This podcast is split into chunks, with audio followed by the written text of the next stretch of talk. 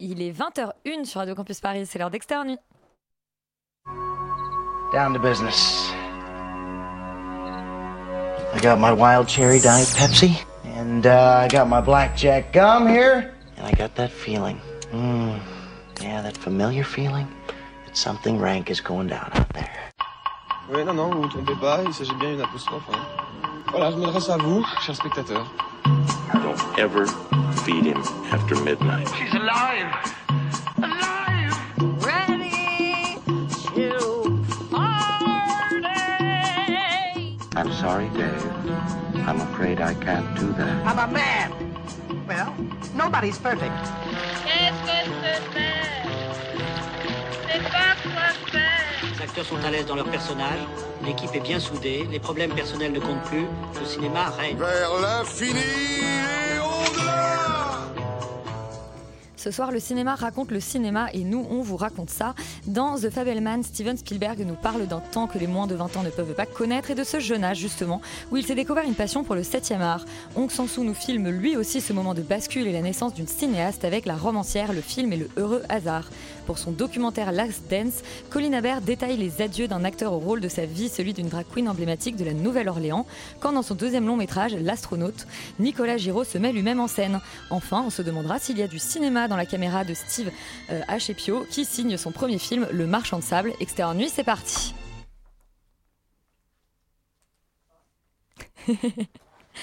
on n'a pas le son de Breaking News. Et ben. En fait, il faut, il faut voilà, qu'on le réclame, ce petit son, pour qu'il ose venir. Ouais, ils se sont pas assez aimés, je pense. Pourtant, nous, qu'est-ce qu'on l'aime Comme Il faut, il Beetlejuice. faut me réclamer pour que je vous raconte euh, ce qu'il s'est passé la semaine dernière en termes d'entrée. C'est toi, Alors. Solal, qui nous présente le box-office de la semaine. C'est moi parce que euh, je suis de retour. Alors, le- nous avons un grand Pour nous gagnant jouer un mauvais euh, pour la pour nous pour vous jouer un mauvais tour. Miaous, oui la guerre.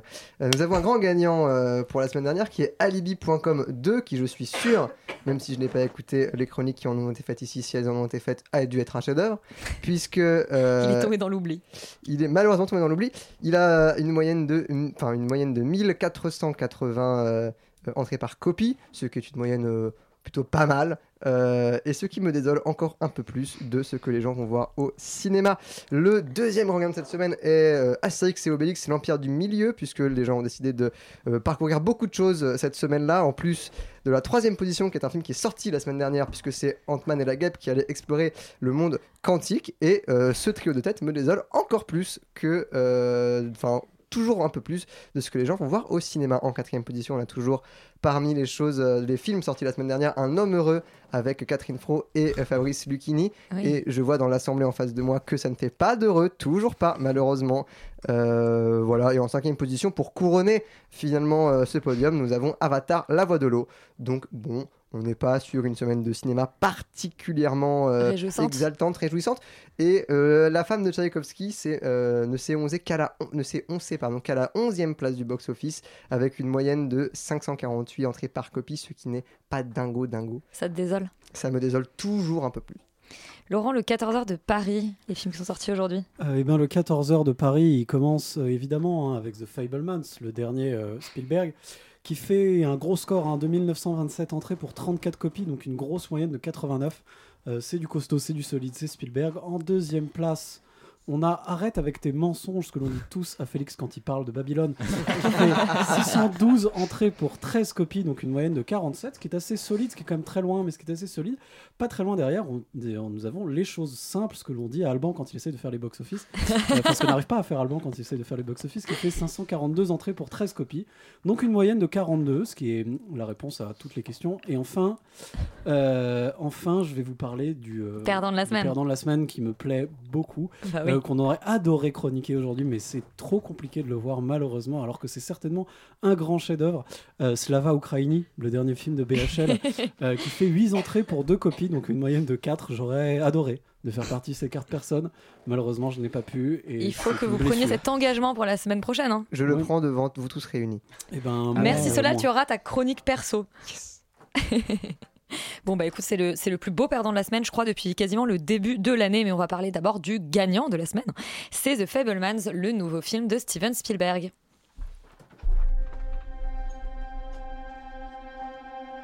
Movies are dreams. That never forget.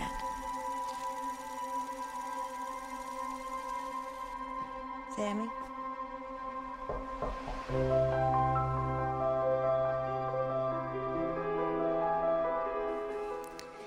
Steven Spielberg a 76 ans, c'est le moment pour lui de eh bien, en revenir à ses fondamentaux, à sa jeunesse dans The. Fablemans. Mais finalement, il parle tout le temps de- d'enfants euh, Spielberg, même quand il, euh, il fait des films sur des adultes. Euh, et celui-ci, pour le coup, raconte effectivement, c'est inspiré de son adolescence à lui. Ça raconte l'histoire de The Fablemans, qui est donc une famille juive américaine dont l'enfant aîné, qui s'appelle Sammy, rêve de devenir cinéaste. Mais en fait, le film raconte donc à la fois son évolution à lui, c'est-à-dire qu'on le voit grandir, on voit son amour pour le cinéma grandir, mais euh, aussi euh, l'espèce d'évolution de cette famille qui est un peu dysfonctionnelle par moment, en tout cas qui a des failles, euh, qui a des secrets qui parfois vont être révélés par le cinéma, euh, parfois transformés, etc. Et c'est en fait quasiment un film chronique de deux heures et demie, ce qui pour moi fait le génie de, The Fablemans. Euh, en fait, il y a encore un vieux monsieur cinéaste qui sait faire du cinéma, c'est Steven Spielberg.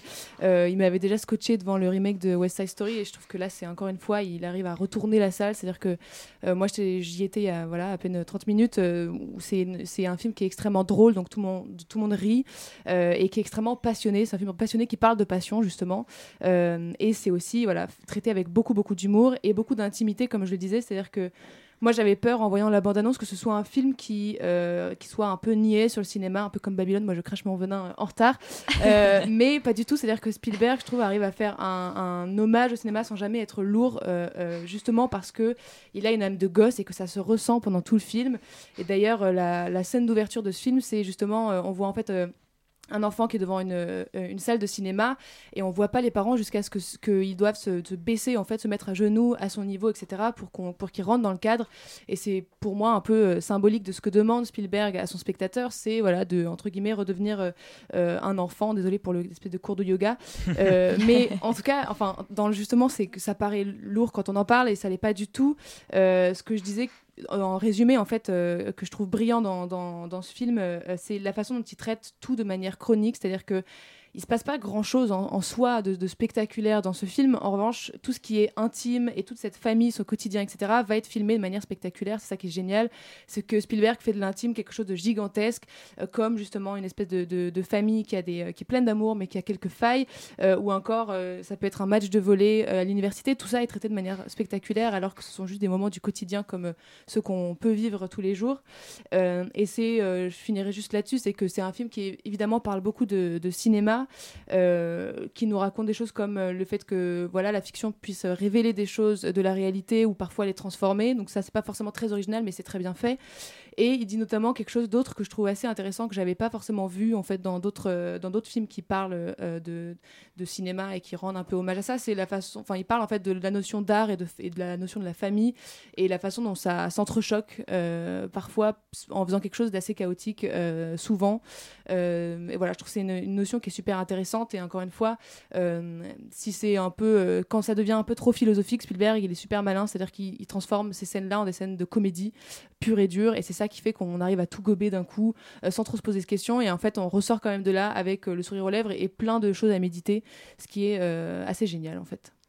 Yuri, toi aussi, tu as été emporté par The Fablemans. Oui, euh, je l'ai même vu deux fois, euh, une fois en décembre et une fois hier soir. Je suis tout à fait d'accord avec tout ce que dit Roman. Je pense même que ce film, alors Spielberg a fait ce film, il a attendu la mort en fait de ses parents euh, avant de pouvoir raconter cette histoire. C'est la manière dont il le, dont il le raconte. Et effectivement, ses deux parents sont morts très très récemment. Son père, je crois, il y a, il y a, il y a 2-3 ans, à l'âge de 103 ans, un truc comme ça. Il était très très vieux. J'espère la même longévité. Et, euh, et on comprend en fait en voyant le film pourquoi Spielberg a attendu autant de temps avant de s'attaquer à sa famille et, euh, globalement si on raconte même pas forcément l'histoire de Spielberg le film raconte à quel point euh, en fait les images filmées euh, vont révéler des choses que l'œil humain du quotidien ne voit pas. Et à quel point en fait avec d'une manière très ludique et en même temps assez déchirante, le personnage principal va faire l'expérience du montage, de garder des images, d'en enlever, et, et de manière hyper limpide pour le spectateur et justement pas du tout théorique, pas du tout lourde, euh, faire comprendre que certaines images peuvent faire mal et d'autres peuvent réparer. Et en fait, je trouve qu'il y a quelque chose d'assez d'assez profond, d'assez bouleversant, d'assez universel, dans cette simplicité. Et c'est un projet de cinéma à un moment où en plus Spielberg est dans une phase de sa carrière qui est très bizarre, où il expérimente à peu près tous les genres depuis 10 ans. Là nous offre un objet que moi je trouve fascinant parce que c'est comme un codex en fait de, de tous ces films. Euh, on voit The Fablemans et c'est en ce sens que le film peut peut-être éventuellement être un peu trop théorique si on si on est si on n'est pas forcément euh, client de l'œuvre de Spielberg en, général. Moi c'est pas mon je pense pas que ce soit le cas mais j'essaye de, de me faire l'avocat un peu euh, d'un diable éventuel. Mais le en fait il nous offre comme ça tous les codes pour décoder tout ce qui a toujours fait le cœur de ces histoires et le cœur de ces obsessions.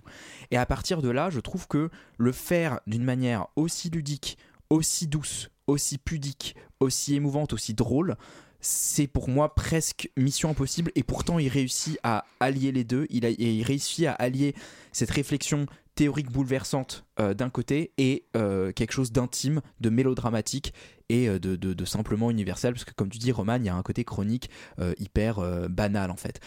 Cela dit, il y a euh, resté vraiment jusqu'à la fin du film parce qu'il y a la meilleure scène de fin que j'ai vue depuis très longtemps avec un caméo d'un autre réalisateur américain qui joue lui-même un réalisateur américain. Je ne vous en dis pas plus, mais c'est une scène d'anthologie et euh, qui rend heureux et on en sort en sautillant, tout comme le personnage principal. Comme c'est joli. Solal, est-ce que toi aussi tu es sorti en sautillant de The Fablemans Euh, moi, je sors en sautillant de beaucoup d'endroits. Waouh, ok. Intense, on veut pas Mais- savoir pourquoi. Mais particulièrement, euh, particulièrement euh, de, de ce film de Spielberg. Alors, c'est c'est, euh, c'est assez compliqué de passer après vous parce que vous avez un petit peu tout dit.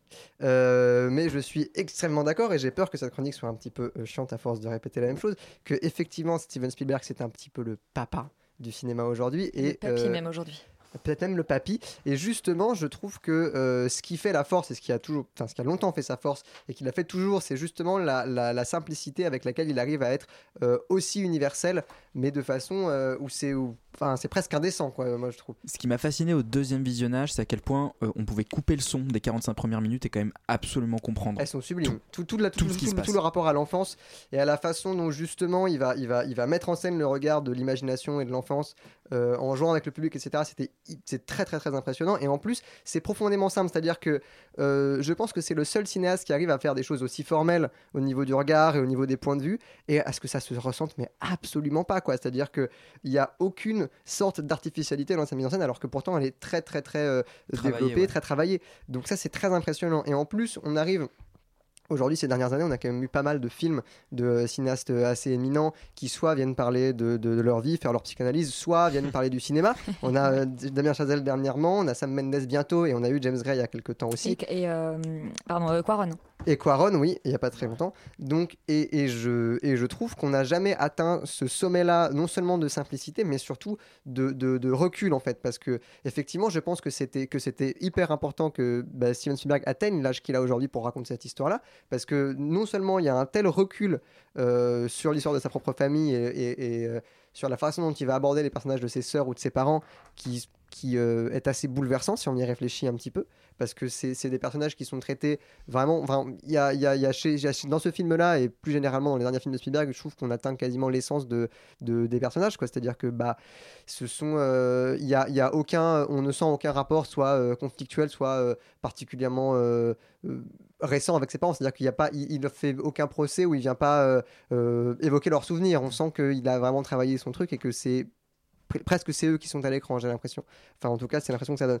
Donc, je, pour couronner tout ça, je dirais que c'est aussi un, un des cinéastes les plus humbles euh, qu'on a euh, aujourd'hui euh, et que ça se sent. Alors que c'est le boss du game quand même. Alors que c'est vraiment l'énorme boss du game et il a une humilité dans sa mise en scène qui, euh, qui, qui, respecte en fait profondément son public et qui vient justement. euh, c'est, je pense que c'est le seul cinéaste aujourd'hui qui arrive à atteindre ce niveau-là d'émotion et de spectacle avec euh, a priori quasiment aucun artifice. Donc chapeau à lui.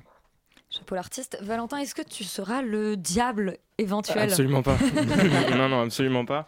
Euh, non, c'est extrêmement merdant. Je reprends les mots de Soleil, effectivement, c'est- ça va potentiellement très chiant de parler de ce film parce que c'est évidemment un excellent film, c'est évidemment un très grand film et il y a- c'est l'évidence même. En fait, on sait qu'on voit quelque chose de grand quand on le voit.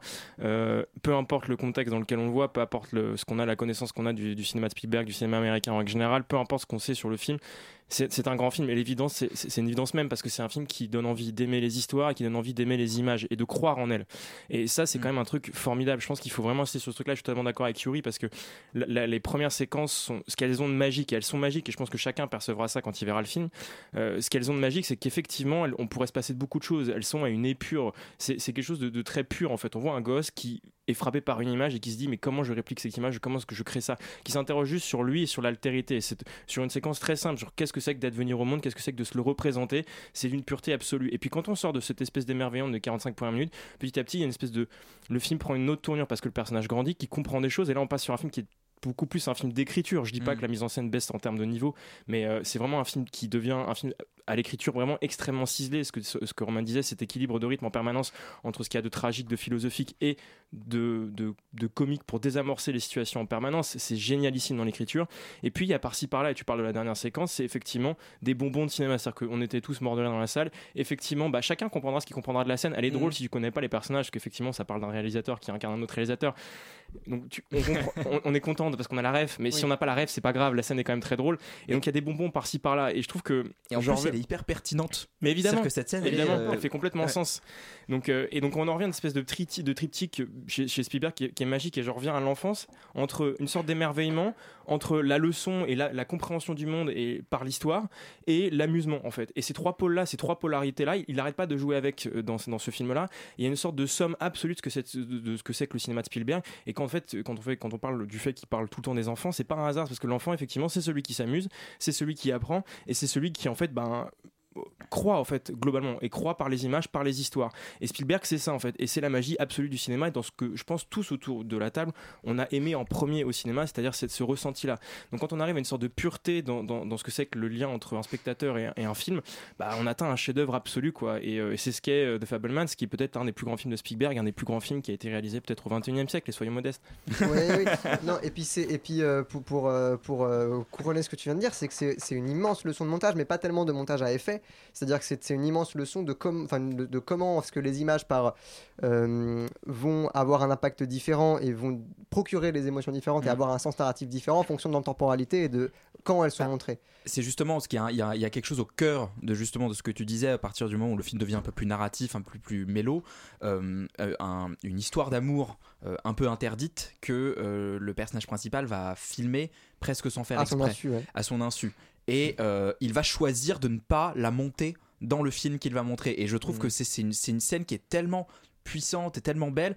euh, vu qu'on a encore un peu de temps pour parler du Oui. film, euh, souligner quand même le cast qui est d'une euh, d'une puissance euh, folle. Oui, c'est presque accessoire d'en parler, mais- Ah, vrai, mais- non, mais là, oui, c'est oui, il y, a- bien il y a Paul Dano qui joue le Paul père, euh, Michelle Williams qui joue la mère, euh, Seth Rogen. Que- Ouais, qui, incroyable. qui est qui, Incroyable. qui a une partition je trouve qui me- moi m'a absolument fasciné parce que d'habitude on a plutôt le on- enfin bref c'est plutôt un stoner qui dit des gros mots et là d'un coup il a il a une espèce de ouais de naïveté de candeur aussi qui, qui va totalement au film et à cette histoire donc euh, Surtout que ouais, je suis passée de nos pires voisins à ça, donc autant dire que je me suis dit que le mec était doué quand même. ouais. non non mais c'est magnifique Et vous, avez, vous avez parlé de l'écriture, vous n'avez pas cité le, le scénariste qui est Tony euh, Kushner et qui avait déjà coécrit Munich Lincoln et West Side Story avec. Absolument. euh, mais c'est lui qui a d'ailleurs encouragé euh, Spielberg à enfin faire ce film il, euh, sur le tournage de West Side Story Eh Il bien, a on le dit, euh, remercie. c'est le moment Steve euh, de, de raconter cette histoire Oui, bien Steven Spielberg a gardé euh, son âme d'enfant et nous euh, la livre dans The Fablemans qu'on vous encourage absolument à aller voir. Un autre film qui parle voilà du, du cinéma, de, de l'éveil à l'envie de devenir cinéaste, c'est La romancière, le film et le heureux hasard, le nouveau Hong Sang-soo. On écoute la bande-annonce.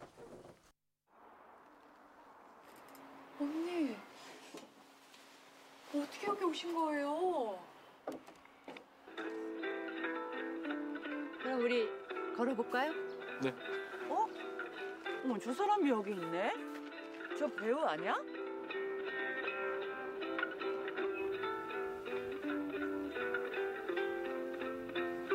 제가 소설을 참 많이 썼어요. 정말 많이 썼어요. Alors la romancière, le film et le heureux hasard, le nouveau film de Hong Sang-soo, euh, je crois va faire débat ce soir. Imen, qu'est-ce que ça raconte?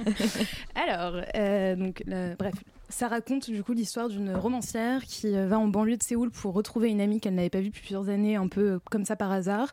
Et il s'avère qu'on on suit vraiment une temporalité d'une journée, et cette journée va être couronnée de beaucoup de rencontres hasardeuses, euh, notamment dans un musée avec un réalisateur que cette romancière connaît, et ensuite avec une actrice de renom qu'elle admire. Et à partir de là vient l'idée et l'envie de réaliser un court métrage, puisqu'on comprend en fait au fur et à mesure du film que cette romancière est complètement en mal d'inspiration et n'arrive plus à écrire malgré son prestige et sa splendeur. Voilà, c'est ça euh, l'histoire du film.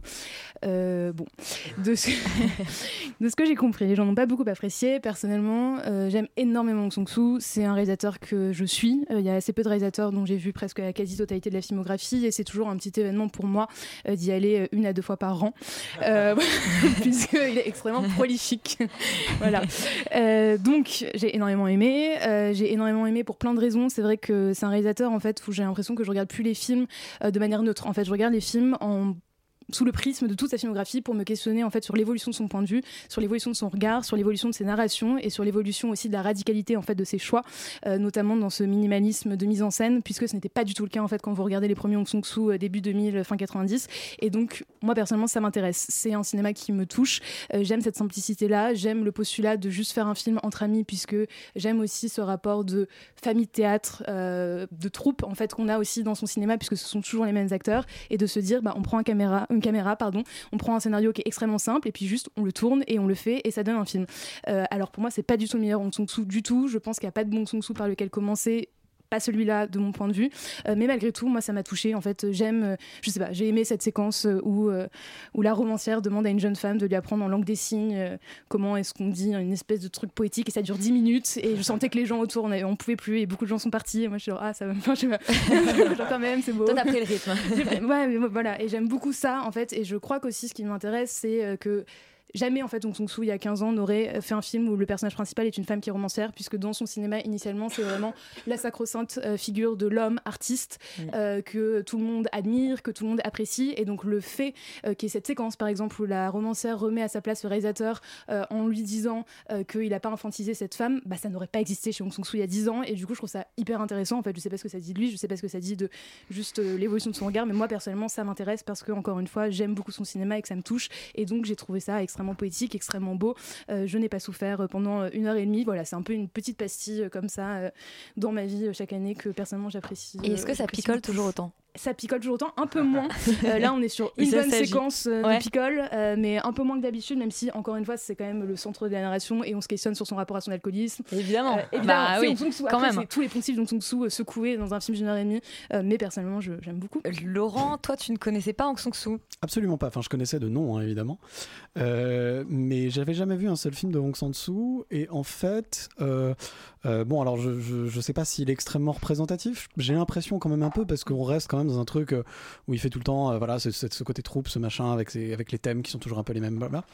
Et moi, en fait, ce que je trouve assez étonnant, c'est que, en effet, c'est un film extrêmement minimaliste, mais vraiment extrêmement. C'est-à-dire que c'est même pas qu'il y a un minimalisme au niveau de la mise en scène et du montage. Il y a même pas de montage. On se fait même pas chier, quoi. Il y a vraiment, c'est un, vraiment de la, d'un minimalisme excessif où on a une caméra qui se pose et qui bouge toute seule et qui filme des gens en train de se parler. Euh, tu parles d'un scénario mi- minimal. Moi, je pense qu'il y en a même pas, mais bon, après, on peut, on peut en discuter. Euh, en fait, ce qui est vraiment étonnant, c'est que j'ai un peu l'impression de voir un mec qui euh, tu vois, s'organise avec ses potes pour euh, faire un tournage d'un film qu'il a à peine écrit comme ça et qui, euh, et qui voilà, fait ça deux fois par an à peu près parce que bah, forcément ça lui demande pas beaucoup de travail. Et, et du coup en fait filme ça et le présente aux gens sauf que je ne comprends pas pourquoi les gens ont quelque chose à foutre. C'est à dire que moi honnêtement pendant une heure et demie je me suis fait chier et j'ai rien compris à ce qui s'est passé devant l'écran. Je ne vois pas ce que je faisais là je ne vois pas pourquoi je devrais m'intéresser à ces gens je ne vois pas pourquoi c'est leur histoire mais il n'y en a pas, même pas vraiment en fait. Ce qu'ils viennent faire à l'écran en fait devrait avoir un, quelconque impact sur moi je suis genre extérieur complet à tout ce qui se passe et du coup euh, à la fois euh, je comprends enfin Fallait picoler. Peut-être qu'il fallait que je picole, mais enfin on était en milieu d'après-midi quand même, donc euh, je suis un peu déviant, Oh, mais pas à ce point. Et, Et en fait, du coup, je, bah non, en fait, je comprends pas pourquoi est-ce qu'on vient regarder ça. C'est-à-dire que soit vraiment, on est, euh, on est d'une manière générale, en fait, on, a l'impression de faire partie de cette équipe de potes et donc du coup de, de, de- de- ouais, d'être inclus dedans et donc ça peut être intéressant. Mais j'ai envie de dire, mais montre-le à des potes à toi, mais pas aux gens. Enfin, les gens s'en foutent vraiment. Je comprends pas pourquoi. Est-ce que ce truc-là existe En fait, le seul truc que j'aime vraiment et que je respecte derrière, c'est que je, je valide complètement le hustle. C'est-à-dire que pour moi, c'est une arnaque en fait. C'est-à-dire que Hong Sang-soo, son délire, c'est de filmer des films avec ses potes toute l'année, genre euh, avec euh, pas, ce qui lui demande pas beaucoup de taf, parce que clairement en termes de montage de machin, il prend sa caméra, il la pose et derrière il fume des clopes pendant qu'il voit ses potes en train de jouer des scénettes. Et globalement, je pense que ça le fait kiffer de vivre comme ça, et il a réussi à trouver un moyen pour que les gens le payent pour faire ça. Et ça, gros respect mec, parce que pour le coup, Un je comprends pas pourquoi. Laurent. Non mais vraiment, c'est-à-dire que c'est euh, c'est c'est une belle arnaque et dans le fond, je trouve ça assez assez je trouve ça plus intéressant et plus touchant que ce que je vois à l'écran. Mais euh, évidemment, je ne peux pas conseiller aux gens d'aller voir ça, c'est-à-dire que soit vraiment vous allez voir ce truc comme comme une pure expérience en se disant OK, je vais essayer de tu vois de, de faire partie de cette arnaque, un peu c'est une arnaque un peu pyramidale. Enfin, tu vois, je vais faire partie de ce truc en me disant tiens, euh, tu- voilà, soit soit je vais, je vais faire partie un peu de ce truc parce que je sais pas, j'ai envie j'ai envie de rentrer dans l'expérience, soit vraiment genre je comprends pas du tout l'intérêt. Alors Imen peut-être que que voilà que c'est ta déviance, peut-être que toi en fait ça te touche personnellement, manifestement ça a l'air d'être Bah, le cas. Et, et, et du coup je suis presque déçu que ce soit pas que ce soit pas mon cas parce que ça a l'air mieux je pense quand on aime bien. Mais euh, moi vraiment je, je comprends pas ce que j'ai foutu là, vraiment.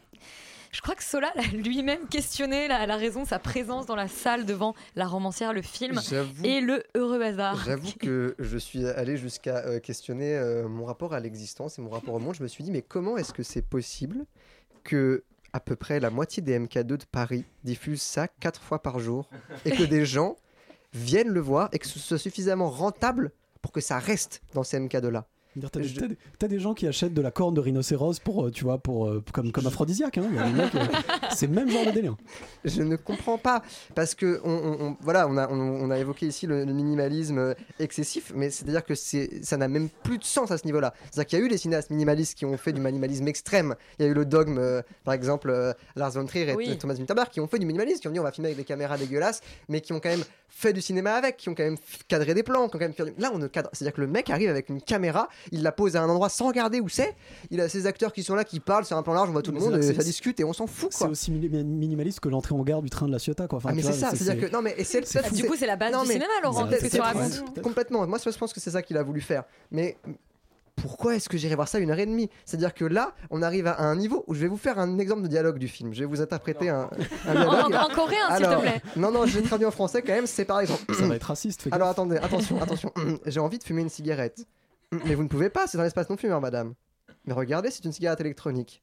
Oh Dans ce cas, vous pouvez dans ce coin. Je m'en branle Je m'en fous en fait Je suis spectateur de ça, c'est un plan large, des gens sont pas. Je m'en fous complètement En quoi est-ce que je devrais avoir un quelconque intérêt à aller voir ça? C'est-à-dire que là, il n'y a. Enfin, il y a simplement plus rien. C'est-à-dire que le- les plans ne sont même pas. Enfin, je parle peut-être un, un petit peu technique, mais ne sont même plus exposés en fait. C'est-à-dire que la- les trois quarts d'images sont cramés. Je regarde un truc tout blanc Oui. où il y a un moment, il y a un personnage qui rentre. Je vois juste ses yeux et ses cheveux parce que vu que sa peau est blanche, bah, C'est vrai qu'on voit bah, même pas le temps cramé. passer en fait. Et L'image est- est il y a identique juste, en euh, permanence. Il y a juste absolument plus rien. Et puis en plus, les personnages portent, portent des masques chir- chirurgicaux, donc je vois pas les regards. Et en plus, c'est du coréen, donc je comprends rien. Donc pendant une heure et demie, je regarde l'espèce d'image qui défile. C'est comme si je regardais effectivement le train de la Ciotat qui rentre au ralenti dans la salle pendant, pendant 1h30. Je, je- Enfin, c'est une profonde souffrance, quoi, pour moi. Et, euh, Personnellement, ça, va, me met un petit peu en colère parce qu'il y a quand même des gens sur cette planète qui essayent de faire des films en essayant de faire de la mise en scène pour justement créer des émotions, créer des images, créer des souvenirs, créer du raccord. Et, et ces gens-là ne sont pas financés, ces gens-là ne vont pas dans des MK2 quatre fois par jour. Et Ils n'ont pas me- encore trouvé leur public, demande à et Imen. je, et je me demande, et je pense que c'est moi qui dois avoir tort, puisque visuellement ça fonctionne et que des gens vont voir ça et que c'est suffisamment rentable pour fonctionner. Mais j'ai juste une profonde incompréhension pour cette partie-là de l'existence dans le monde, qui est des gens vont voir ce film de Hong Sang-soo, quoi. Je... Bon. Bon bah, on, ne, on ne percera pas le mystère euh, Aung San Suu ce soir. visiblement, il divise. On vous laisse euh, vous faire votre avis. Peut-être picoler un peu avant d'y aller. Euh, visiblement, ça peut aider. Euh, on va maintenant parler d'un documentaire qui s'appelle Last Dance. Je le prononce en anglais. On ne sait pas pourquoi, alors que ça se passe quand même en partie à Paris. Euh, bande annonce. makeup, some kind of hair, and heels. and a little bit of theater. A lot of theater.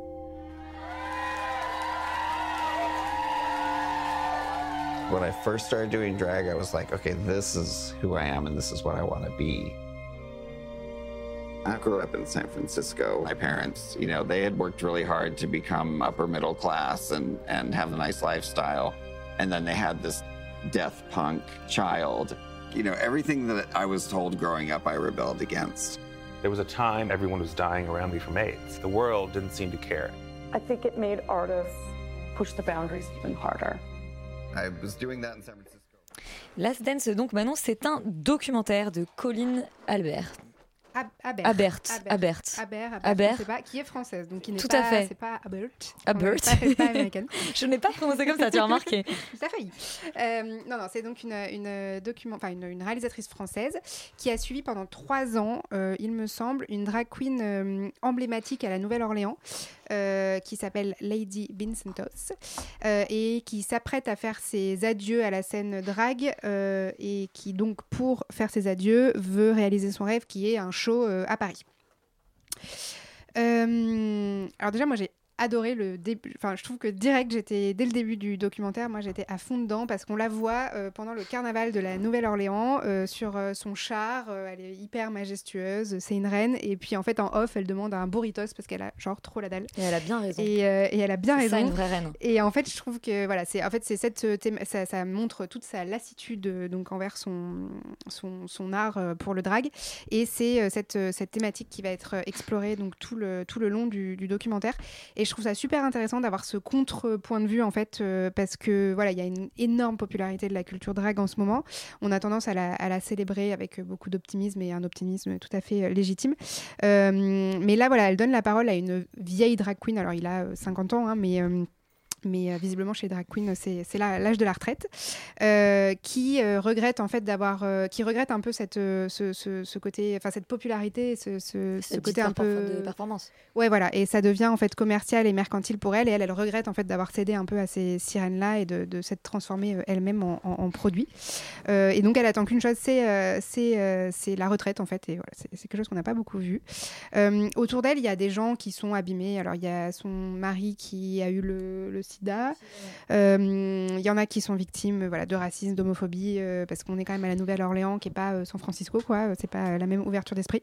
Mais le portrait, par contre, qui est fait de, de cette drag queen-là, il est plutôt positif et, et lumineux. Il y a ses parents qui parlent, ils, ont, ils sont ouverts, ils ont toujours été conscients de son de son, homosexualité, mais aussi de, son talent euh, artistique. Euh, il vit en ménage avec son mari euh, depuis euh, de nombreuses années. Il a eu un fils avec sa meilleure amie euh, quand il était jeune. Enfin bref, il a vraiment euh, plutôt la, belle vie.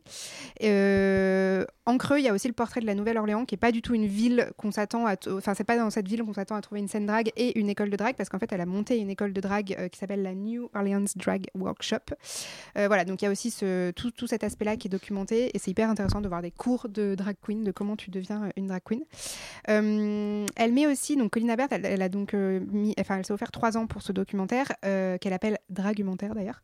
Et du coup, elle, elle se donne le temps de mettre en lumière des, des- aspects un peu moins visibles de cet art, notamment il y a- elle donne la parole à des drag kings et aussi à ce qu'ils appellent, alors je ne connaissais pas des sisters, mais sisters avec le terme CIS, qui sont en fait des femmes cisgenres qui performent aussi en drag queen. Et voilà, elles ont tout un discours autour de ça qui est super intéressant parce que moi, je, je n'avais jamais, enfin, j'avais pas du tout connaissance de ce, pan-là euh, du drag. Euh, puis aussi, il y a forcément, bah, c'est un documentaire, donc il y a des archives personnelles euh, de, de, de- donc son vrai nom, c'est, enfin son nom de ville, c'est Vince de Fante, euh, qui sont très poétiques et qui sont mis en miroir en fait, voilà, avec avec le documentaire et de toutes les les, les, les, les- états d'âme en fait qui qui, qui livre au micro de la réalisatrice. Voilà, ça fait tout un truc assez joli, assez poétique. Il y a des moments marrants, c'est cool. Et puis il y a des moments où ça alterne avec des moments beaucoup plus triviaux. Il y a un moment notamment où on le voit qui apprend à ses élèves drag à se faire une fausse poitrine avec un bas et des graines d'oiseaux euh, dedans. Et, euh, et c'est marrant. On la voit aussi qui se lamente sur une photo où on voit son double menton parce que visiblement la peur de vieillir n'épargne pas non plus euh, les, les drag queens. Euh, donc voilà, moi j'ai trouvé que c'était voilà, c'est un documentaire assez à part que j'ai que j'ai beaucoup aimé et que je vous encourage à aller voir euh, en salle. Imen, ça t'a plu aussi, euh, Last Dance? Plus, je sais pas, j'ai trouvé ça vraiment intéressant. Après, est-ce que le film méritait vraiment de durer une heure, presque une heure cinquante? Ouais, Moi, je crois pas. En fait, je trouve que c'est un film qui est extrêmement linéaire puisqu'on sait d'emblée euh, que bah, le but c'est d'aller à Paris et c'est de finir en fait sa carrière. Donc on a vraiment cette linéarité où on y va et ça fait que bah, on attend en fait d'y arriver à Paris. Et, euh, et la réalisatrice en fait a voulu aussi euh, prendre donc ce personnage principal qui est assez extraordinaire comme tu l'as dit. Mm. Enfin, il a mille histoires qui auraient pu complètement être développées et notamment moi ça m'a fasciné cette histoire de son fils euh, qu'il a eu à 16 Mm. ans avec cette meilleure amie. Et et il y a des moments voilà où il y a ce fils là et c'est vrai que ce qui est vraiment beau à voir, c'est que tout est assez sans gravité, euh, malgré tout. Et ensuite, donc il y a ce personnage principal et c'est mélangé avec énormément de témoignages de personnes annexes qui, euh, un jour ou l'autre, euh, ont été sur le chemin euh, de Vince. Ce que je trouve extrêmement intéressant, mais ce qui fait qu'au bout d'un moment, on a un peu des espèces de pastilles extrêmement courtes et où du coup, on ne peut pas, nous, je trouve, en tant que spectateur, spectatrice, vraiment comprendre et apprécier tout le monde et saisir les enjeux de tout le monde. Et donc ça fait que euh, bah, on peut se concentrer sur des choses qui parfois moi me semblent un peu fabriquées aussi dans un truc d'émotion euh, de parler des vécus euh, qui ont pu être compliqués pendant deux minutes et puis ensuite passer à quelqu'un d'autre. Et donc ça j'ai trouvé ça un peu dommage et ça fait que du coup ça défusifie complètement le film puisque encore une fois bah on est là pour le drag et on est là aussi juste pour cette finalité là ce que j'ai trouvé intéressant c'est que c'est aussi quelqu'un qui enfin ça, ça parle aussi du processus artistique en fait. Ça parle de cette personne qui n'arrive plus à créer qui est un modèle pour euh, cette communauté, est un modèle pour énormément de monde, et extrêmement connu en tout cas euh, là-bas, avec euh, San Francisco, a fait énormément de choses, a beaucoup aidé à la communauté, euh, à la fois à Nouvelle-Orléans et assez partout, euh, mais qui n'arrive plus à créer. Et en fait, on a accès à cette intimité-là, et je trouve que l'œil de la réalisatrice est extrêmement beau. J'avoue que je sais pas comment le processus, enfin, comme on l'a dit, elle est française, je sais pas du tout comment est-ce que ce film s'est fait, mais en tout cas, elle a accès à quelque chose de vraiment réel et qui du coup rend ce personnage extrêmement touchant et extrêmement humble et en fait c'est ça que j'ai trouvé fascinant euh, c'est que euh, c'est de par ces images d'archives on voit du coup les films qu'il a pu faire en fait quand il était jeune où il se mettait en scène on comprend du coup l'étendue vraiment de son art euh, et son regard qui est hyper fascinant et moi j'ai envie de plus limite découvrir en fait les autres films qu'il a pu faire euh, autour du drag que de regarder ce film finalement. Euh, mais euh, lui en fait quand il parle de lui quand on le voit interagir dans son intimité avec son mari il y a quelque chose de tellement humble et de tellement simple que du coup ça nous le rend d'autant plus attachant. Et ensuite comme tu l'as dit il y a vraiment ces scènes de drag qui sont extrêmement belles à voir où là il y a un vrai rythme où ça insuffle quelque chose. Donc voilà. Je trouve que c'est un film qui est intéressant et notamment politiquement aussi de par la pluralité en fait parfois des témoignages ça fait qu'on comprend qu'il y en a qui veulent leur rêve c'est d'être dans Drag Show euh, dans RuPaul Drag Race et c'est vraiment leur rêve et c'est d'être à la télé c'est d'être une queen. Euh, alors qu'il y en a d'autres où il y a une visée beaucoup plus politique d'autres où c'est vraiment un éveil personnel Euh, d'autres on comprend que c'est ça leur est imposé et limite c'est une souffrance en fait de faire du drag mais juste il n'y a pas le choix. Euh, c'est que enfin même Vince le dit à des moments c'est que bah, il a envie un peu de tuer cette dame qui va sur scène mais il n'y arrive pas en fait il n'a pas le choix de faire ça et c'est ça sa vie et donc c'est se sentir aussi contraint en son sein dans son épanouissement et donc ça voilà trouve ça quand même extrêmement intéressant par plein de biais euh, malgré le fait que euh, c'est extrêmement composite avec beaucoup de choses et que des fois je trouve qu'on s'y perd un peu et qu'il n'y a pas non plus euh, enfin je- Comment dire, je pense que si ça avait été un peu raccourci, ça aurait pu amener une fulgurance dans le film. Or là, ça traîne un petit peu, même si je trouve que ça reste, ça reste un projet en tout cas intéressant. Donc on vous encourage quand même à aller découvrir euh, Last Dance au cinéma. Et on va maintenant passer à un film français, c'est L'astronaute de Nicolas Giraud. Depuis tout petit, je me vois là-haut. C'est une plaisanterie. Je sais qu'il y a des risques. Mais imaginez. Le premier vol spatial habité amateur de l'histoire. Je vais rencontrer Alexandre Hibou. Passe à autre chose, mon vieux. Quand tu te réveilleras, tu verras que tu auras passé ta vie à courir après quelque chose d'impossible. C'est un des plus grands astronautes français. Et lui, il croit en moi, il croit en mon projet. C'est pour parler de là-haut, je suis toujours partant. Ça fait 8 ans que je travaille sur cette fusée. Du beau travail? Enfin, à deux ou trois détails près. C'est-à-dire? Voilà, prendre des risques, c'est une chose. Penser que tu vas y arriver seul. J'ai un ami qui me donne un coup de main. Et puis il y a ma grand-mère. T'as besoin d'un mathématicien, au moins pour tout vérifier. Bon alors Félix, l'astronaute, ça raconte un peu mon rêve, celui de, de construire une fusée et de partir dans l'espace. D'accord. Euh, et bah ouais, euh, c'est juste que là, il s'appelle Jim Desforges et il est ingénieur aéronautique euh, du coup. euh, On y est presque Ariane, presque. Jim, quoi, pardon. En France Jim Effectivement. Interprété par le réalisateur, du coup. Interprété par Nicolas Giraud, qui est du coup le réalisateur du film. Euh, Et le scénariste. Et le scénariste, voilà, exactement. Et donc, du coup, voilà, ça raconte l'histoire de cet ingénieur qui euh, souhaite, euh, de manière un peu clandestine, construire une fusée pour être le premier euh, astronaute euh, amateur de l'histoire. Euh, et c'est assez rigolo parce que ça a pas mal de similitudes avec. La montagne de Thomas Salvador qu'on a vu euh, il y a pas très très longtemps, Euh, enfin dans le, le- le projet je trouve, à savoir euh, acteur, réalisateur qui écrit le scénario et euh, qui essaie de traiter un film qui pourrait être entre guillemets assez sensoriel puisqu'il s'agit de l'espace et voilà de la construction de fusées donc potentiellement quelque chose d'assez spirituel. Enfin on peut facilement voilà se rattacher à ça. Et c'est un film qui a grosso modo tous les problèmes de la montagne sans avoir ses qualités, à savoir que Déjà, il y a un gros problème d'intrigue, c'est que c'est un film où il n'y a pas d'enjeu. Euh, et à la limite, c'est pas très grave. On peut très bien faire, voilà, par exemple, on a parlé dans tout, il n'y a pas d'enjeu et il y, a des- amateurs de cinéma pour ça. Euh, le problème, c'est que là, c'est même pas dans la démarche du réalisateur parce qu'il veut pas s'attarder spécialement à ce qu'il filme pour créer quelque chose de contemplatif avec, euh, son sujet. On est quand même très sur les personnages, etc. Et en même temps, en fait, les personnages ont des espèces de, de problèmes familiaux, comme d'habitude, hein, on te rajoute un petit peu du, du drama et du conflit, mais lui il a un problème avec son père, etc., euh, sans vraiment le traiter. Donc du coup, on, a juste euh, un mec qui essaie de faire une fusée dans son coin, il a pas vraiment d'emmerde, on comprend que légalement c'est genre vraiment bizarre et que ça devrait pas exister, mais en fait euh, la DGSI euh, débarque et tout va bien. Il a des problèmes avec sa famille et en fait finalement tout va bien. Enfin, tout est comme ça. Et moi, bon, déjà, le postulat est très gros à te faire avaler. Enfin, je veux dire, un mec tout seul dans son garage qui construit une fusée qui, bon, marche, voilà, je spoil, mais on avec un, fout. avec, un, avec un carburant expérimental. Voilà, avec un carburant Il y a un expérimental. côté où en fait, genre, je pense que je pense que tu te fais, mais genre bombarder la gueule si, Bah, si tu non, fais ça dans la vraie vie. Évidemment, mais parce que en fait il a l'aide de- d'un ancien astronaute joué par Kassovitz et qui quelque part lui permet d'avoir un peu des entrées partout. Euh, on sent en fait les ficelles du scénario qui sont gigantesques pour te faire avaler le, le concept qui ne marche pas du tout. Et en plus le film se permet justement quelque part d'enlever les enjeux comme si euh, c'était facile et à la portée de tous. Donc du coup on a juste euh, une espèce de discours extrêmement niais et, et mièvre sur euh, euh, la, la beauté de, de, je sais pas de, du collectif, euh, de croire en ses rêves. c'est vraiment une, une pub Bouygues Télécom quoi. Enfin, c'est vraiment la même chose. À la fin t'as presque envie qu'ils disent ouais, voilà en équipe tout est possible un truc comme ça. Enfin bon c'est vraiment une catastrophe. La, la seule séquence que je sauve un petit peu c'est la séquence dans l'espace justement. Parce qu'enfin on voit l'espace. Euh, alors évidemment cette séquence est parasitée elle-même ensuite par euh, un espèce de, discours de motivation de personnage et de deuil de, grand-père et je, vous ai parlé des détails mais c'est absolument horrible. Euh, mais par contre le tout début est assez intéressant je trouve en termes de mise en scène, en termes de... Il y a une petite tension en fait qui se dégage et quelque chose d'assez brut mais qui fonctionne plutôt bien. Bon on sent que les effets spéciaux c'est pas complètement ça mais en vrai ça va, ça, marche plutôt bien et c'est un peu la seule séquence où je me dit ah il se passe quelque chose. Il y a un peu de cinéma, en tout cas on travaille quelque chose, une atmosphère, un peu des mais sinon non c'est juste d'une platitude.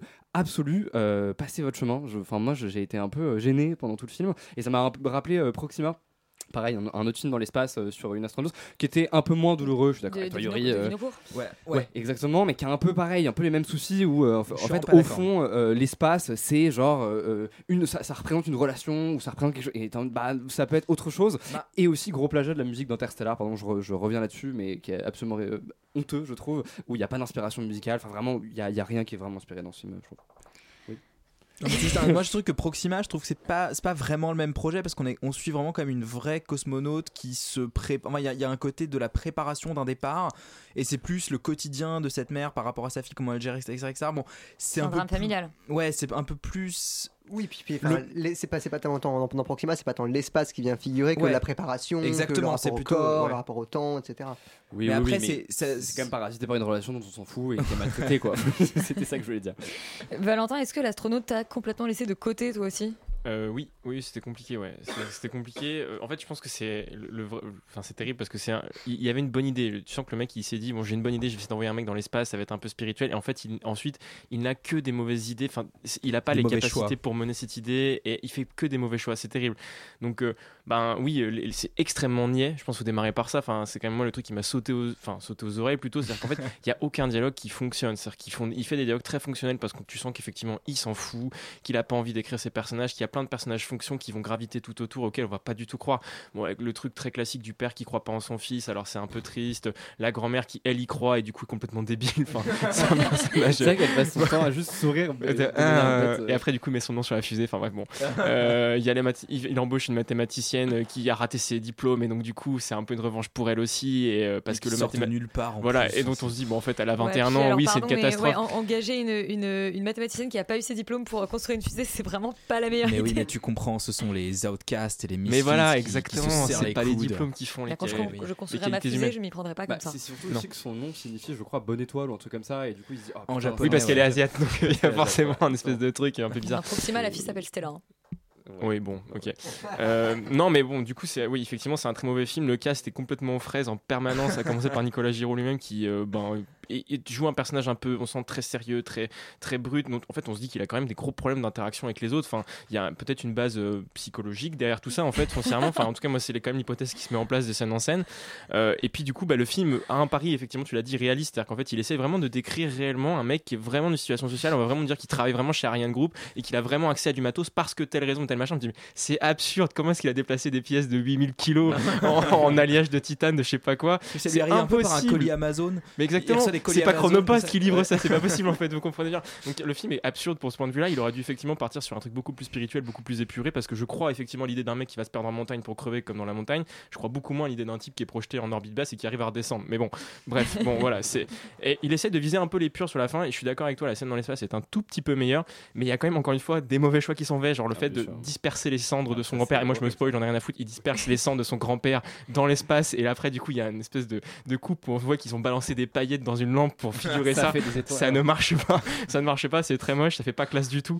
Enfin, bref, ils font que des mauvais choix de mise en scène et d'écriture, donc le film est un peu cata. Mais euh, en vrai, j'ai pas détesté parce que je trouve que l'idée à la base elle est bonne, elle est un peu naïve, elle est un peu bête, et j'avais envie que ça marche, tu vois, je suis resté jusqu'au bout en me disant, mais T'avais envie, que ça dé- t'avais envie que ça décolle. Ça décolle, exactement. Eh ouais, bien sûr. Après, pardon, mais voilà, c'est Gromit, ça raconte pas exactement la même chose en bien? Euh, si, Si. bah si, si, exactement. Si. Mais la lune est en, enfin, la lune est en fromage, donc tu vois, il y a des. C'est forcément mieux. Il y a quand même de meilleures idées. Yuri, euh, le crash est total? Bah alors moi je vais commencer par le fait que j'ai pas vu la meilleure scène du film visiblement parce que je me suis endormi devant. Donc euh, j'ai pas vu moi qu'il était dans l'espace. Et euh, vraiment Ah oui. c'était un peu le seul c'était un peu le seul Il m'a truc- demandé à la fin, genre, mais du coup, euh, il y arrive pas? Moi c'est un peu le seul truc qui me vraiment tenait qui, qui me tenait dans ce film. C'est mais qui va aller dans l'espace ou pas? Et puis boum! Donc euh, ça a malheureusement pas tenu pour moi. Euh, je, suis, moi, ça, ça me fait de la peine en fait que le film soit mauvais euh, et qu'il soit raté, parce que je, je, je vois le projet, je vois en plus le parallèle que Nicolas Giraud essaye un peu lourdement Avec le euh, fait de faire un film avec le fait de faire un film, parce que tu comprends, il essaye euh, contre vents et marées de faire son film sur l'espace, et en même temps c'est très compliqué parce qu'on est dans une économie du cinéma français qui ne finance pas beaucoup ce genre de film. Par conséquent, le personnage essaie de construire une fusée, il n'est pas soutenu par sa hiérarchie, patati Si c'est aussi pénible que ça, j'ai vraiment plus du tout envie de voir le film. Non mais c'est un, un peu, c'est à peu près, bah, j'ai pas compris ce que tu as dit Solal, pardon. Il va voir Mathieu Kassovitz qui est un ancien vétéran du cinéma français. Exactement, et va- exactement. Il y a, non, non, mais c'est un peu quand même le postulat métaphorico-symbolique du film. Maintenant, effectivement, là où. C'est encore pire. hein. Franchement, je sais pas en quoi c'est un argument. C'est quoi la symbolique des cendres du grand-père Écoute, je, je sais Jérôme pas. Sédou. Euh, je, je, je, je vais rejoindre euh, Valentin sur un point et élaborer un peu dessus, c'est qu'effectivement le, le film a un postulat réaliste dans, euh, dans ce qu'il propose de faire. Et à, aucun moment le film ne va s'attacher à vraiment filmer le quotidien de ces personnes. C'est-à-dire que tout est tout le temps dit dans les dialogues, et souvent dans des scènes de dialogue où ils sont soit assis autour d'une table, soit debout autour d'une Il y a table. vraiment une scène, ils sont vraiment assis en rond à côté Ouais, de la cheminée pour se dire Et toi, pourquoi tu fais ça Exactement. C'est quand même vraiment Et- l'exposition. Et, notamment, il y a cette scène que je trouve moi particulièrement ratée où il est chez son père et son père lui dit mais t'y arriveras jamais, euh, faut te mettre ça dans la tête. Et le fils dit et toi je te demande pourquoi tu peins ta cuisine en rouge? Et t'es là mais j'ai pas je j'ai pas vu. Enfin genre ok pourquoi pas ce dialogue il pourrait marcher, il pourrait être un payoff.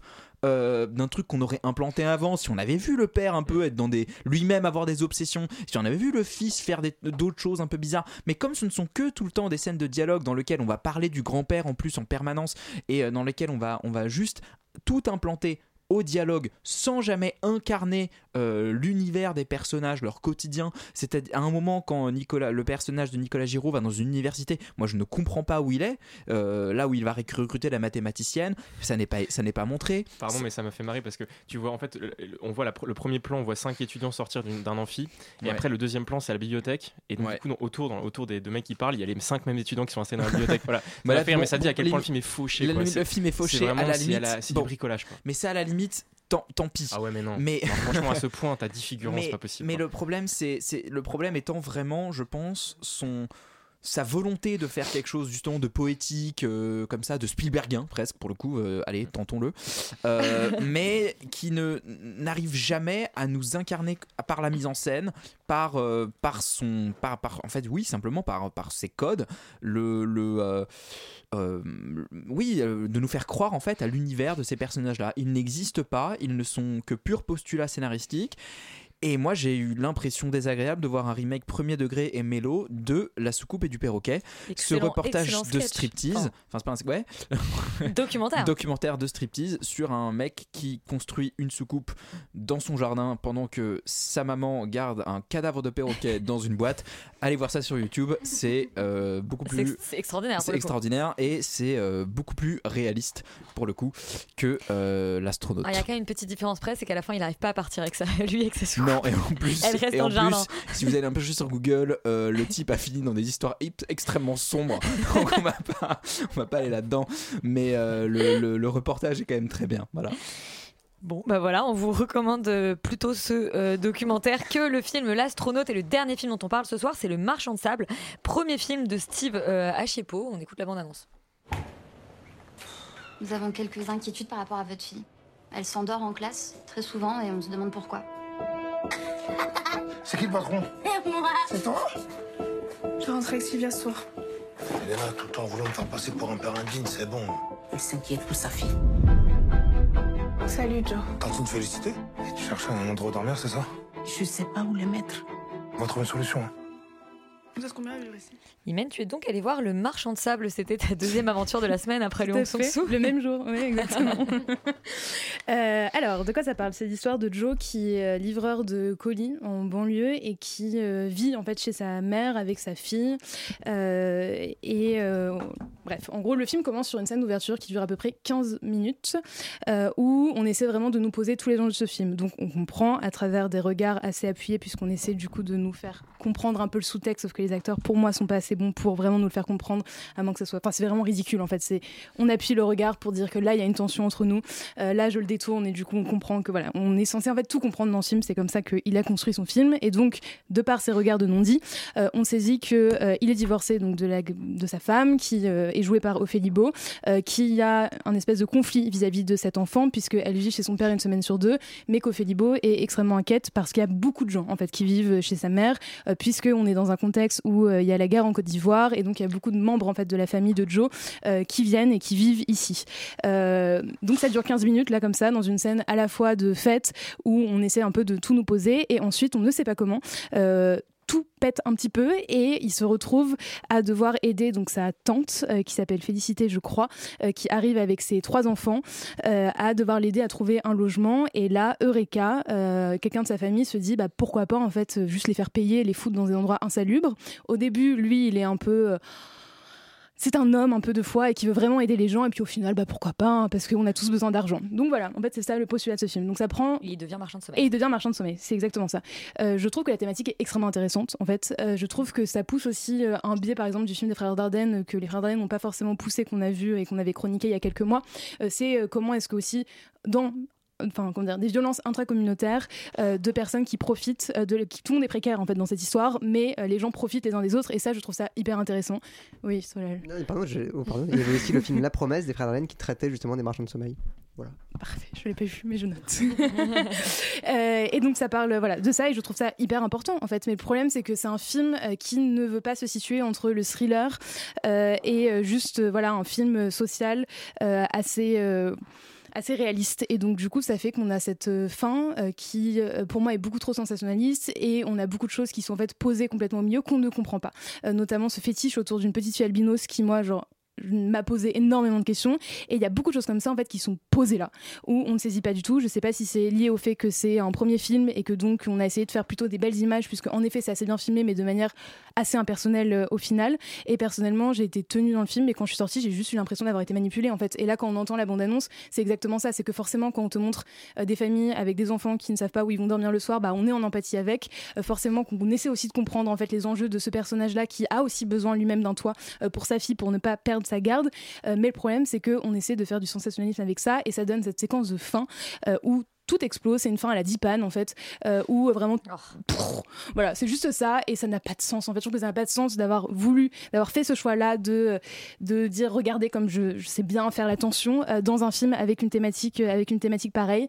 Euh, moi, le problème aussi réside vraiment sur les acteurs puisque cet acteur je le connaissais pas, Moussa Mansali, mais pour moi il n'a pas les épaules pour porter un tel film. C'est ma star dans, euh, dans Validé. Ouais. Ouais, bah je, je- Bah oui. Ok, bah voilà, mais du coup, il a, pas, il a vraiment pas les épaules pour porter un film pareil en fait. Et c'est ça le problème, c'est que du coup, on oscille vraiment entre des moments de vérité et un pathos euh, scénaristique qui ne marche pas en fait et qui sonne vraiment comme une farce et ça fait que c'est mal écrit et ça fait qu'on n'y croit pas, on ne croit pas aux enjeux. Au Libo qui pourtant est une bonne actrice, je n'y ai pas cru une seule seconde. Euh, Il y a plein de choses qui sont improbables. Euh, il s'em- elle s'embrouille avec un homme et puis ensuite, comme ça, on te montre qu'en fait, elle couche avec, mais c'est posé là et c'est que ça. Il y a un moment où il a une espèce d'apparition, il y a la laitière de Vermeer en fait dans un parc et on n'y revient jamais. Et c'est beaucoup beaucoup de choses comme ça qui font que je trouve que ce film est hyper frustrant parce qu'on sait pas où est-ce qu'on nous emmène et que les personnages ne sont pas caractérisés et que le film juste bah, ne fait pas de choix. Et donc à la fois on est pris, mais on est surtout euh, manipulé. Donc je le conseillerais pas forcément, même si cette thématique reste importante. Mais je pense qu'il aurait mérité vraiment d'être traité autrement et pas comme ça. Manon, est-ce que tu rejoins le constat euh, d'Imen euh, sur, sur le marchand de sable? Ça Ouais, t'a irrité sur, toi aussi? euh, Non, non, ça m'a pas irrité. Moi, c'est alors je l'ai vu il y a longtemps. J'ai vraiment galéré à écrire ma chronique parce que je m'en souvenais vraiment très peu. Donc voilà, c'est peut-être Ce qui est déjà voilà, pas très bon qui- voilà, ce qui est pas forcément hyper bon signe, mais euh, non, je vais quand même essayer de sauver un petit peu les meubles parce que effectivement, je trouve que déjà c'est une thématique qui est vraiment super intéressante et les critiques que fait Imen, moi il y a certaines choses que, qui sont en fait, je trouve plutôt des qualités. Mais euh, bref, du coup, vu que je hum, n'avais pas grand chose à dire sur ce film, j'ai été lire un peu des, des interviews de, de- du réalisateur qui en fait est un ancien agent immobilier. Euh, ce- je savais pas, donc voilà, a priori Devenu comédien, a devenu réalisateur. comédien et euh, ensuite réalisateur et qui visiblement a quand même pas mal bossé son sujet euh, et en fait son personnage de Joe il l'a construit à partir d'une expérience personnelle où il a euh, cédé en fait à, euh, au racisme d'une cliente qui lui disait qu'elle voulait pas louer son appartement euh, à des locataires noirs et en fait voilà c'est à partir de et lui il a, cédé à ça. Et donc c'est cette expérience de compromission en fait qui à partir de ça qu'il a imaginé ce personnage de Joe et de toutes euh, ses contradictions. Euh, je suis d'accord que euh, l'acteur principal est vraiment, vraiment, vraiment pas au niveau pour porter ce personnage qui est un peu ambigu, qui est assez intéressant, mais hum, lui, vraiment, ça ne fonctionne pas parce qu'il est complètement plat et, unilatéral dans son interprétation. Moi, ce que j'ai trouvé intéressant dans le scénario, c'est qu'en fait, tout est lié à la question du sommeil. Euh, que ce soit dans la sphère intime ou euh, dans la sphère, euh, enfin, dans ses magouilles et donc dans le propos politique du film, c'est que tout s'articule autour de la gestion du sommeil, de comment il va faire euh, coucher sa fille, donc il a euh, une semaine sur deux, euh, de voilà tous ses oncles et tantes qui s'entassent, euh, qui s'entassent aussi chez sa mère. Son ex-femme, elle est assistante sociale et son, son, son- sa mission est de trouver des hébergements d'urgence. Donc voilà, tout, tout tourne autour du sommeil. Donc il porte, euh, enfin non, j'allais dire, il porte bien son nom, parce qu'il s'appelle le marchand de sable et pas le marchand de sommeil. Mais, euh, mais ça, j'ai trouvé que c'était assez intelligent en fait euh, dans le, dans le scénario. Euh, la scène euh, d'ouverture, euh, je- alors j'entends ce que tu dis. Je pense que quelque part, il a un peu voulu euh, recopier des, un peu les, des films de mafieux, tu vois, avec des, des scènes d'ouverture comme ça, de fêtes de famille où tu présentes un peu tout le monde. Effectivement, c'est pas super bien fait, mais mais parce que c'est aussi un petit peu un film de mafieux. Et moi, c'est ce que j'ai bien aimé. Toi, tu, tu trouvais que ça se, ça se, c'était pas assez, le, le genre était peut-être pas assez clair. Moi, j'ai bien aimé que ce soit un film social français et en même temps un peu un thriller. En même temps, un petit côté fantastique avec cet enfant albinos aussi. Là, effectivement, sa présence est un peu dérangeante, mais voilà, ça, ça fait un peu aussi film de genre. Euh, moi, j'ai, moi, j'ai bien aimé que ça fasse pas justement film des frères Dardenne sur ce sujet-là.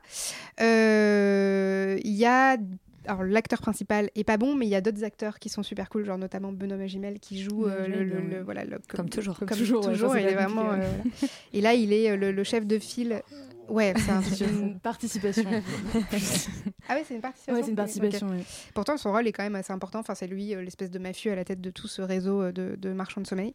Euh, voilà, je sais, je sais plus trop quoi dire en fait, effectivement. Euh, moi, j'étais super contente de revoir Ophélie Beau, qui renaît un peu de ses cendres après Make to My Love qu'on n'avait pas vu depuis longtemps. Et, et son rôle n'est pas forcément des plus passionnants et des plus consistants, mais moi, j'étais quand même contente de, de l'avoir. Euh, voilà, je garde vraiment pas un souvenir impérissable de ce film, mais je trouve qu'il a a quand même le mérite d'exister et de tenter euh, quelque chose. C'est Voilà. bien quand on termine une, une émission en disant bon, je peux garder trop de souvenirs du film. Euh, bon, eh bien, je vais, avoir- je vais même avoir le temps de vous faire un petit recap. Euh, allez absolument voir le nouveau Spielberg The Fablemans au cinéma. Le Hong Sang-soo, eh bien, écoutez, la romancière, le film et le heureux hasard a vraiment divisé. Donc, euh, faites-vous votre avis, buvez du saké. Last Dance de Corinne Haber, on, on vous encourage absolument à le découvrir. L'astronaute, passez votre chemin et le marchand de sable, bah écoutez, euh, je- voilà, faites-vous votre avis, mais il n'y avait pas beaucoup d'emballement. Externe Nuit, euh, c'est euh, terminé pour cette semaine, mais vous restez sur Radio Campus Paris absolument. Et nous, on se dit à la semaine prochaine euh, avec beaucoup de belles choses. Bonne soirée. What did